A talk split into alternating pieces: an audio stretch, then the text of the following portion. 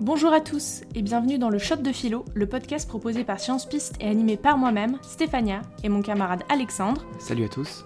On est là pour vous faire réviser le bac de philo en traitant une des notions de programme en 5 minutes chrono. C'est parti Aujourd'hui, nous allons aborder le thème de la technique. C'est un thème qui est, quand on y pense, au cœur de l'actualité. Euh, le progrès et l'innovation au cours des deux derniers siècles, c'est ce qui a produit le changement climatique, et on le voit très bien, la technique nous a complètement échappé. Aristote définit la technique comme étant la capacité de l'homme à produire des choses en suivant une règle, comme un espèce de grand livre de recettes de tout ce que l'humanité sait faire afin d'effectuer un travail. Ainsi, les notions de technique et de travail sont forcément imbriquées. Par ailleurs, il faut vraiment comprendre la technique comme un moyen et non comme une fin. C'est un mode d'emploi qui permet à l'homme d'accomplir et de réaliser des choses. Nous nous questionnerons donc sur les rapports entre l'homme et la technique. Ces rapports sont-ils bénéfiques ou au contraire néfastes? Alors l'homme est d'abord un être de désir. Or, la technique, c'est ce qui nous permet d'assouvir nos désirs, justement en fabriquant les outils nécessaires. C'est la thèse de Bergson qu'on a déjà vue dans l'épisode sur le travail, selon laquelle l'homme est un homo faber, donc un homme capable de fabriquer des outils. En satisfaisant ses désirs justement à travers les outils qu'il a créés, l'homme accède ainsi au bonheur. De ce fait, la technique peut être vue comme quelque chose de fondamentalement bénéfique pour l'homme.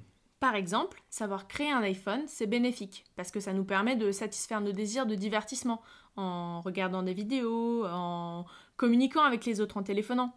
Mais a priori, la technique, c'est aussi ce qui a permis de créer les armes, la surveillance de masse, qui sont destructeurs.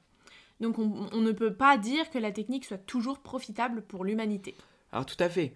C'est Goethe qui a théorisé en premier euh, la métaphore de l'apprenti sorcier donc du sorcier qui a le pouvoir de mettre en marche un processus mais pas de l'arrêter. En fait, la technique peut échapper au contrôle de l'homme pour lui nuire et, et ce pour deux principales raisons.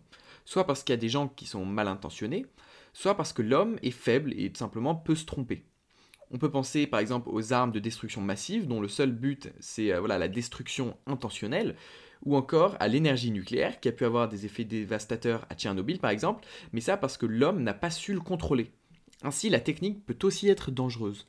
Ok, donc on a vu que la technique dans ces deux théories est un mode d'emploi qui nous permet de créer. Cependant, cela est remis en cause par certains philosophes. On pourrait aussi imaginer la technique comme étant un état d'esprit dans lequel on serait tout le temps en train de, créer et de fabriquer de nouvelles choses.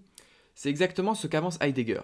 Pour lui, la technique est devenue véritablement un espèce de mode de pensée qui a comme objectif que l'homme maîtrise totalement la nature.